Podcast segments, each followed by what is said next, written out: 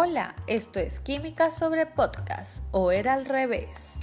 Yo soy Deliana y el día de hoy les estaré hablando de el modelo atómico actual. Demos un viaje por el pasado.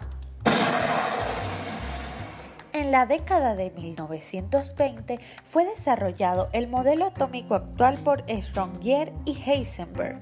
Este modelo se basa en la mecánica cuántica y también es conocido como el modelo atómico de orbitales.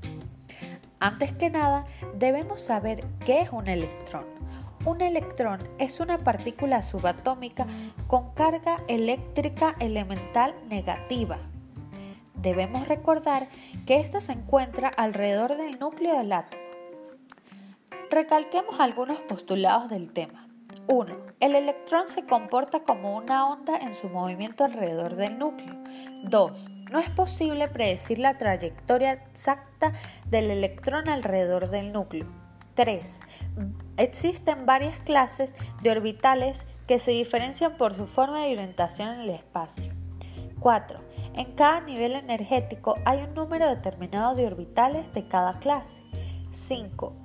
Un orbital atómico es la región del espacio donde existe una probabilidad aceptable de que se encuentre un electrón. Debemos recordar que en cada orbital no pueden encontrarse más de dos electrones. Cabe destacar que el modelo se basó en tres principios. 1. El principio de onda partícula de Broglie.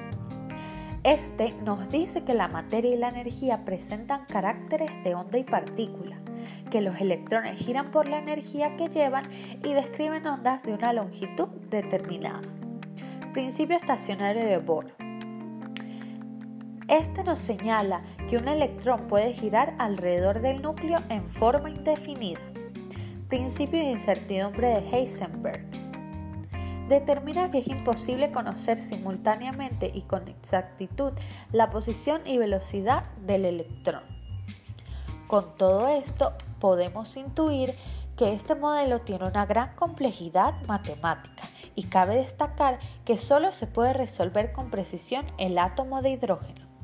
Recuerden que como todo podcast del canal Química Imparable, tendremos en nuestro Instagram Química Piso Imparable un experimento sobre el tema.